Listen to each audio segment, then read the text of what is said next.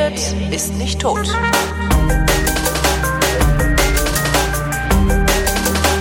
Willkommen zum Geschichtsunterricht einer Koproduktion von Vrindt und D-Radio Wissen und aus Köln von D-Radio Wissen zugeschaltet Matthias von Hellfeld. Hallo Matthias.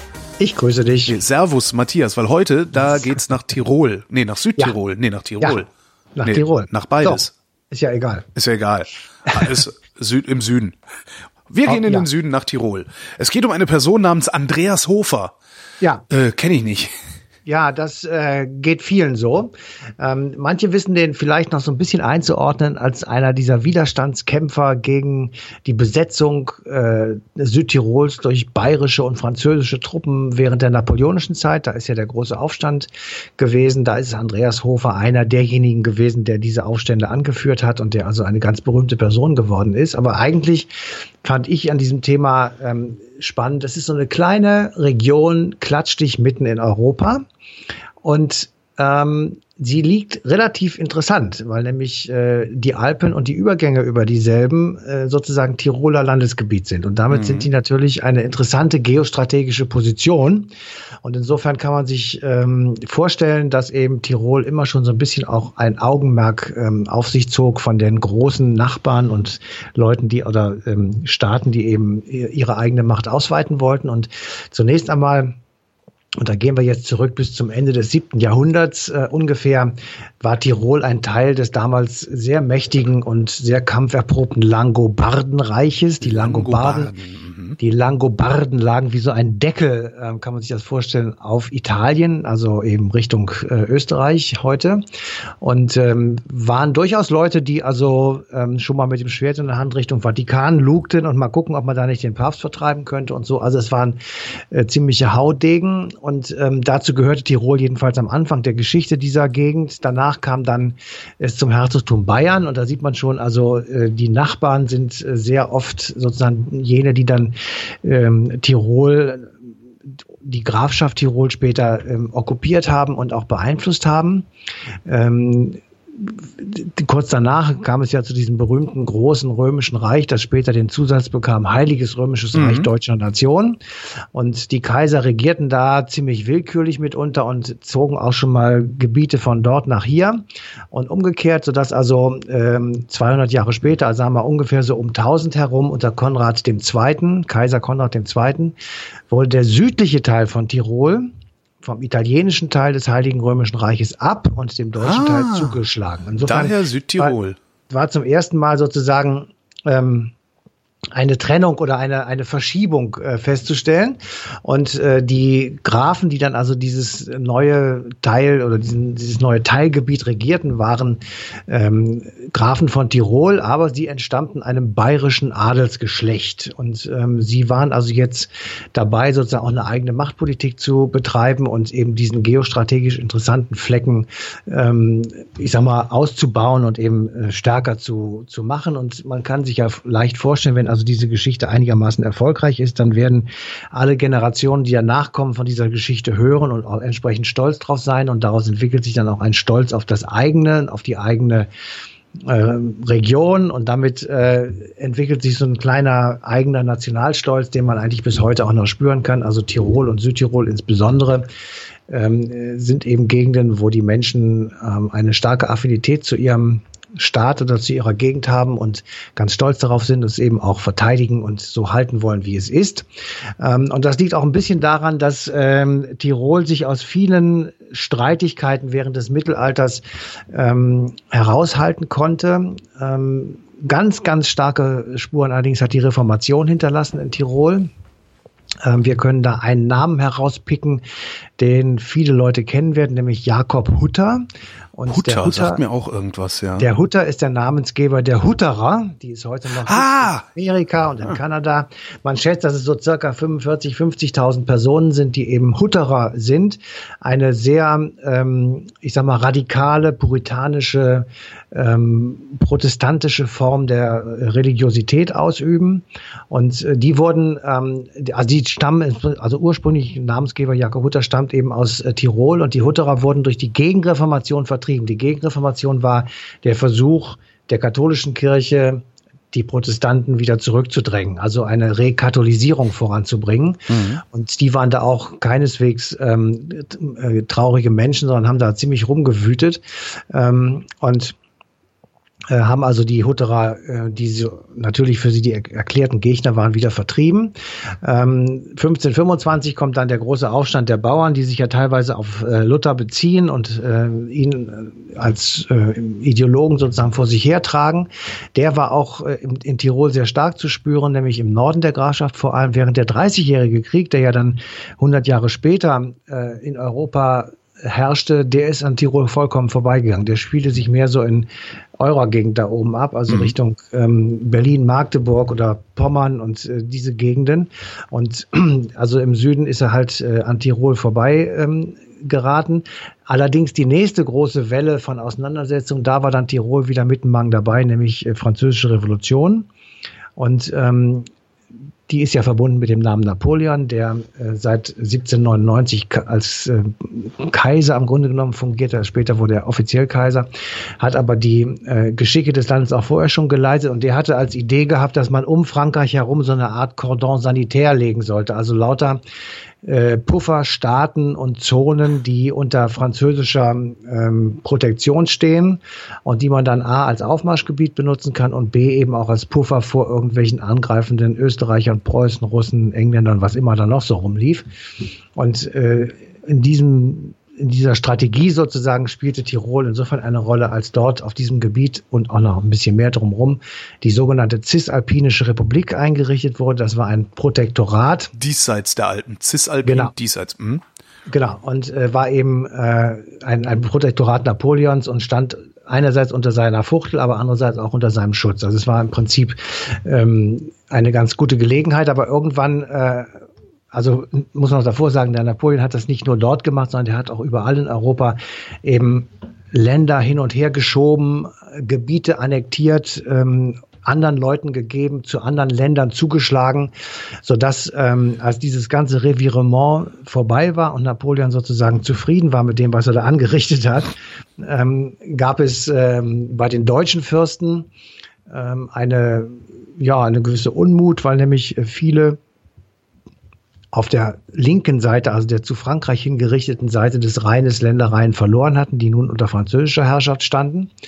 Und ähm, da gab es also äh, eine, eine Zusammenkunft, äh, die also dafür sorgen sollte, dass diejenigen, die dort Schaden erlitten haben, also diejenigen Territorialherren, die dort Schaden erlitten haben, ähm, Ausgleichsländer bekommen, Entschädigung bekommen und ähm, diesen Vertrag, äh, diesen Ausgleich nennt man, und das ist eben mein Lieblingsvertrag überhaupt, Reichsdeputationshauptschluss von 1803. Reichsdeputationshauptamt.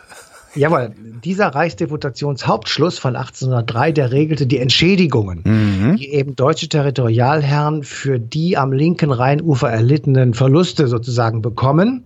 Und äh, 1803 wurden also Länder hin und her geschoben, anderen Königshäusern zugeschlagen, mal wurde was verkleinert, mal was vergrößert. Ebenso halt, wie es gerade, ich sag mal, ins Konzept von Napoleon passte. Mhm. Und das hat in Deutschland sehr starke Wirkung gehabt. Das wollen wir jetzt nicht im Einzelnen äh, besprechen, aber es sind eben ähm, wirklich sehr starke Veränderungen vorgenommen worden. Und äh, bei dieser Gelegenheit, also 1803, werden die beiden Bistümer Brixen und Trient-Tirol, also Österreich, zugeschlagen. Mhm. Und ganz gut eigentlich für Tirol, aber eben nur eigentlich in das Ganze war nur von kurzer Dauer, weil nach dem Krieg zwischen Österreich und Frankreich, das war der sogenannte dritte Koalitionskrieg gegen Napoleon, ähm, ein Frieden gemacht wurde, nämlich in dem von Pressburg im Dezember 1805. Da wurde dann die Grafschaft Tirol, das Gebiet Vorarlberg und Vorderösterreich an Bayern abgetreten. So, jetzt kannst du mal sehen, wie sozusagen dieses Geschacher ja. ja. innerhalb von ganz kurzer Zeit einfach mal die Nationalflaggen äh, verändert. Dann stell dir mal vor, wir würden das hier auch machen. Wir würden mal die holländische aufziehen, dann wieder die belgische, dann wieder die deutsche mhm. und zwischendurch mal die polnische. Und das ja. alles innerhalb von vier, fünf Jahren. Also du siehst, dass das schon. Ähm und äh, wahrscheinlich hat sich für, für die Leute, die da gewohnt haben, nichts geändert, außer da, an wen sie die Steuern gezahlt haben und wie die Polizeiuniformen aussahen, oder? Ja, also eine Sache hat sich doch geändert und das ist eben tatsächlich das, das Wichtige und, und die, die Frage, ähm, weswegen eigentlich diese Aufstände überhaupt ausgebrochen sind. Die ähm, Tiroler hatten äh, vom Kaiser von Österreich sehr weitgehende Autonomierechte eingeräumt bekommen. Also sie konnten, haben wir etwas läppsch, konnten machen, was sie wollen. Mhm. Aber der neue Landesherr, das war Maximilian I., König von Bayern, der respektierte das zwar alles, aber ähm, er schränkte es auch gleichzeitig ein. Das heißt, die, die Bayern oder der bayerische König regierte so ein bisschen gegen die Tiroler und regt natürlich dann auch den Widerstand ähm, an, weil die Tiroler diese Autonomie unbedingt behalten wollen. Und sie ja. wollen eigenständig bleiben und sie wollen sich eben nicht von irgendeinem Hirsel aus München irgendwas erzählen lassen.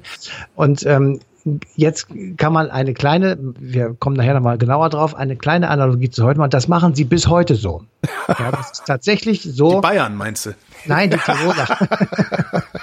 ähm, in diesem Falle jetzt mal nicht die Bayern, aber die Tiroler, die sind eben einfach, die, die möchten autonom bleiben und die möchten sich äh, zwar natürlich auch dem ganzen Großen sozusagen anschließen, aber sie möchten nicht in ihm völlig aufgehen und damit mhm. sind wir tatsächlich bei einem der Kernprobleme der Europäischen Union von heute.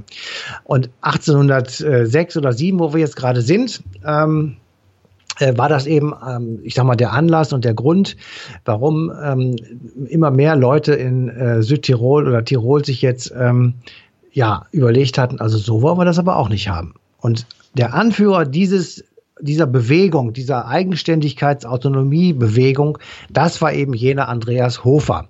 Und äh, Andreas Hofer ähm, ist die, ich sag mal, die zentrale Figur dieses äh, Aufstandes oder mhm. dieser Kämpfe gegen ähm, ja die bayerische Besetzung, sage ich jetzt einfach mal. Und ähm, deswegen, da das erfolgreich war, ist er sozusagen der Nationalheld und ähm, gehört eben zu denjenigen Menschen, die ähm, auf Briefmarken zu finden sind und damit sind sie berühmt.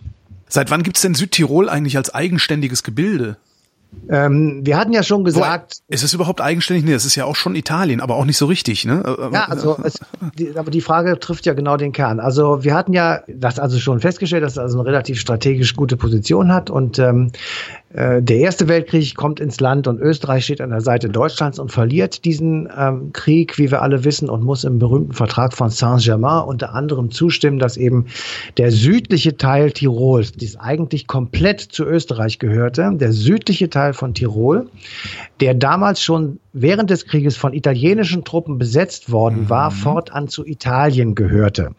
Das mussten sie im Friedensvertrag von Saint-Germain unterschreiben. Mhm. So, jetzt kann man ja sagen, naja, wenn da so viele Italiener wohnen, dann ist es eben so, macht ja auch vielleicht Sinn. Das Gegenteil war der Fall.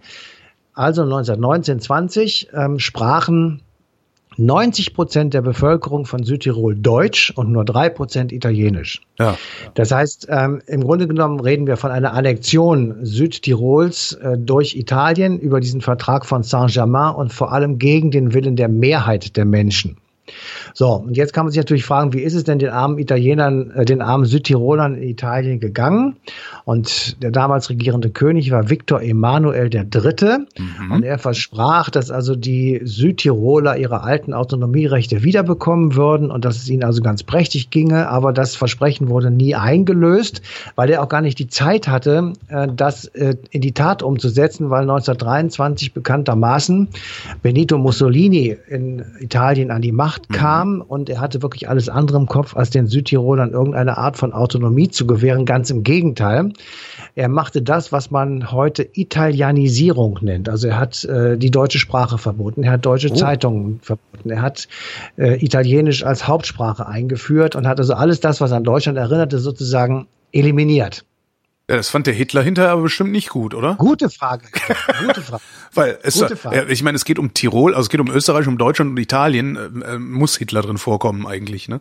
Ja, Hitler kommt sowieso in Zukunft immer drin vor. Genau. Also einmal was mit Hitler muss sein. Pro mehr Hitler. Nein, genau. Mehr Hitler. Also, ähm, Hitler war ja am Anfang von Mussolini ziemlich begeistert und fand ihn als Vorbild in Anführungsstrichen ähm, sehr wichtig für seine Entwicklung und hat also immer von Mussolini geradezu geschwärmt. Mhm. Als er dann an die Macht selbst gekommen war, als sie ihm übertragen wurde, ähm, änderte sich das so ein bisschen. Und ähm, er wollte aber trotzdem natürlich, weil sie ja wesensverwandt waren mit Mussolini, ähm, selbstverständlich zusammenarbeiten und wollte also keinen Streit mit ihm. Und deswegen erklärte er die sogenannte Brennergrenze als unantastbar. Die Brennergrenze war also die zwischen Österreich und Italien, wo eben Tirol zerteilt wird in zwei Teile in Süd- und Nordtirol. Mhm. Er wollte auf gar keinen Fall Konflikte haben mit äh, Mussolini und äh, war ja klar auch, er brauchte das Land ja als Waffenbruder in dem Zweiten Weltkrieg, den er ja schon plante. Aber trotzdem stand dieser Verzicht und die Anerkennung dieser Brennergrenze im krassen Widerspruch zur sonstigen Politik, die man vielleicht mit einer Art Heim ins Reich Politik bezeichnen könnte. Also ja. Hitler hat die Parole vertreten, dass überall, wo Deutsche wohnen, ähm, wo Deutschtum in Anführungsstrichen äh, vorhanden ist, dass dieses zu Deutschland gehöre.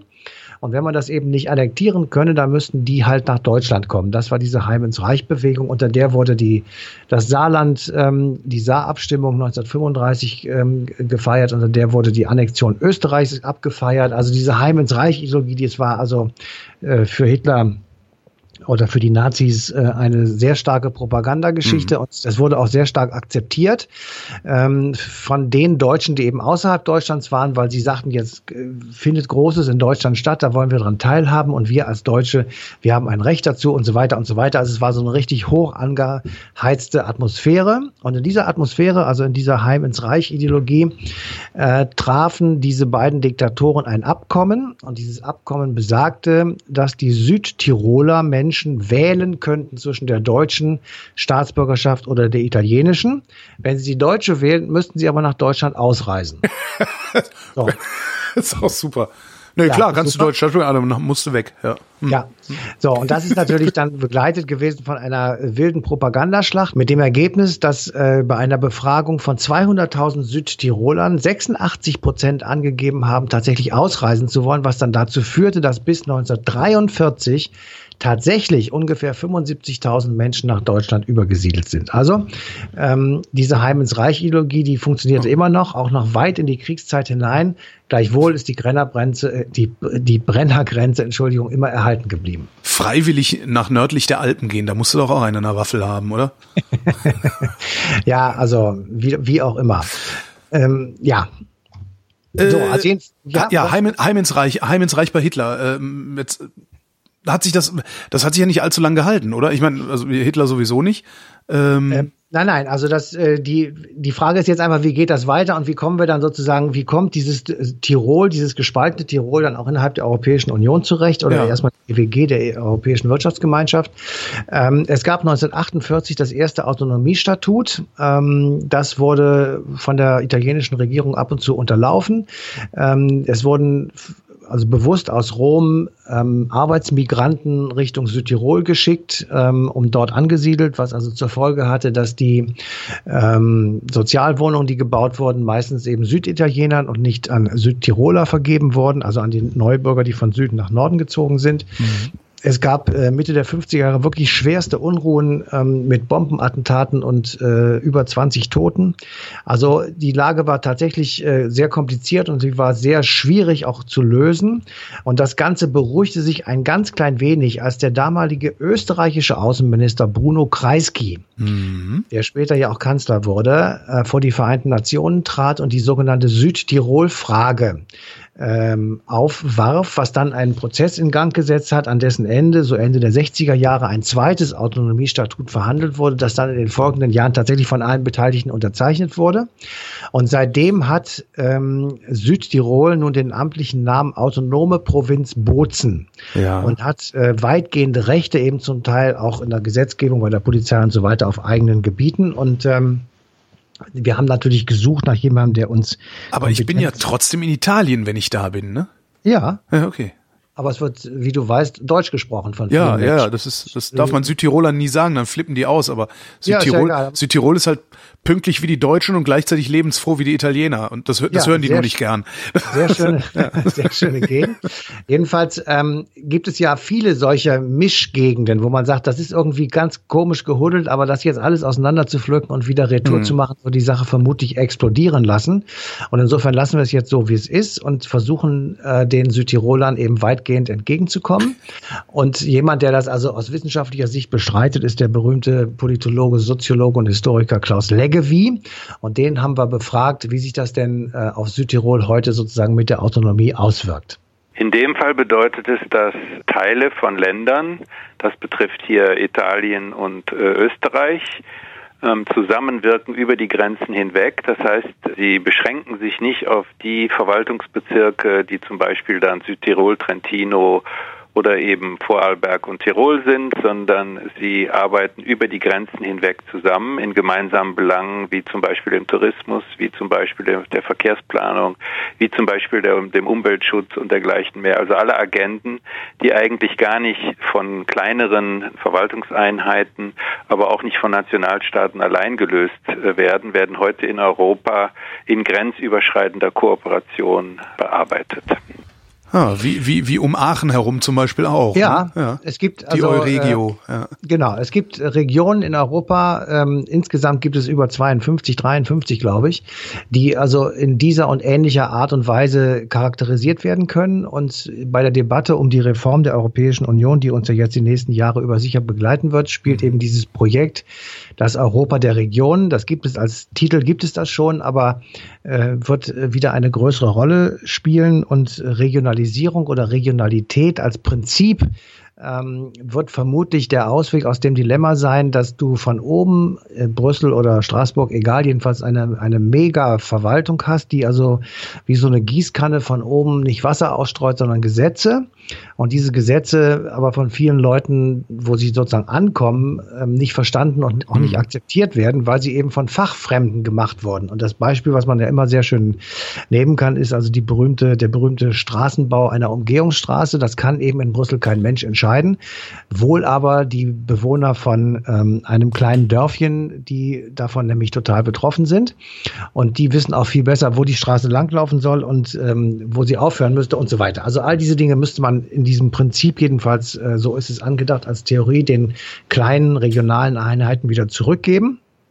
Und in der Endfassung äh, oder in der Extremfassung äh, gibt es auch die Idee, dass man tatsächlich eine, eine Überregierung sozusagen aus Euro, in Europa hat. Die macht also Verteidigung, die macht Soziales, die macht Außenpolitik und äh, gleiche Rechte und gleiche Sozialstandards etc. Mhm. Und dass die Nationalstaaten dazwischen gar nicht mehr existieren, sondern Regionen.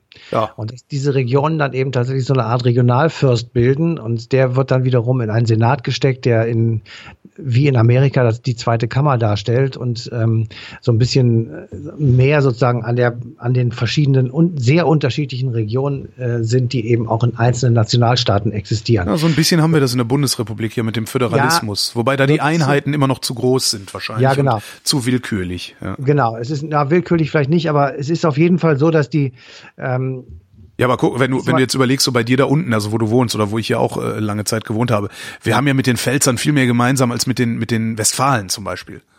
Ja, das stimmt. Trotzdem sind wir mit den Westfalen in einer Verwaltungseinheit und nicht mit den Pfälzern. Das ja, meine ich so. Das stimmt. Ähm, also die Frage ist jetzt, ob man Nationalstaaten auflösen wird. Das kann ich mir ehrlich gesagt nicht vorstellen. Ja. Also, aber das ist jetzt auch mal zweitrangig. Aber die Idee alleine zu sagen, es ist vermutlich wirklich sinnvoll. Und da ist eben Andreas Hofer und Südtirol ein wunderbares Beispiel es ist vermutlich wirklich sinnvoll, diese autonomen Regionen so zu belassen, wie sie sind. Die Menschen leben dort, die finden das gut, die kennen sich da aus, die wissen, warum das so ist und sie möchten es gerne erhalten. Da ist ja auch nichts Schädliches dran, also lassen wir das so mhm. und äh, nehmen ihnen nicht die Kompetenzen weg, die sie viel besser haben als wir selber als Oberbehörde irgendwo in Brüssel. Wir nehmen ihnen aber Dinge ab, die sie alleine nicht können. Und dazu gehört zum Beispiel ein Freihandelsabkommen mit äh, Russland auszuhandeln. Das kann Tirol nicht. Ja aber es kann davon möglicherweise profitieren. Ja. Und deswegen äh, ist eben das tatsächlich sehr sinnvoll, so eine Art übernationalen Staat zu haben wie eine EU, ähm, die aber dann eben entsprechend auch Kompetenzen haben muss und auf der anderen Seite eben diese kleinen Regionen, die wie im Falle von Tirol, Südtirol, bestens finanziert sind. Also die ja. haben einen 5 Milliarden, habe ich mir sagen lassen, kriegen die im Jahr ähm, und äh, können damit also Infrastruktur bauen und Tourismus machen und ähnliche Dinge. Also das ist äh, sicherlich eine extreme Position. Ähm, vielleicht täten es auch die Hälfte und ähm, aber die haben ja alleine alleine durch den Tourismus äh, dürften die ja absurd Einnahmen. Also glaube ich die reichste genau. Region. Äh, ist das nicht ja. sogar die reichste Region Europas, Südtirol? Das kann, kann schon sein, das weiß ich jetzt nicht. Ich wollte sagen, das, es geht hier ums Prinzip, dass man eben sagt, äh, diese, diese extreme Autonomie, das ist erstmal per se nichts Schlimmes. Das ist, äh, das kann man verstehen und das muss man nicht unbedingt alles weghacken. Ja. Dann lassen wir es auch stehen. Matthias von Hellfeld, so vielen Dank. Bitteschön. Und euch danken wir für die Aufmerksamkeit und weisen darauf hin, dass die passende Sendung Eine Stunde History auf D-Radio Wissen am 30. April 2017 läuft.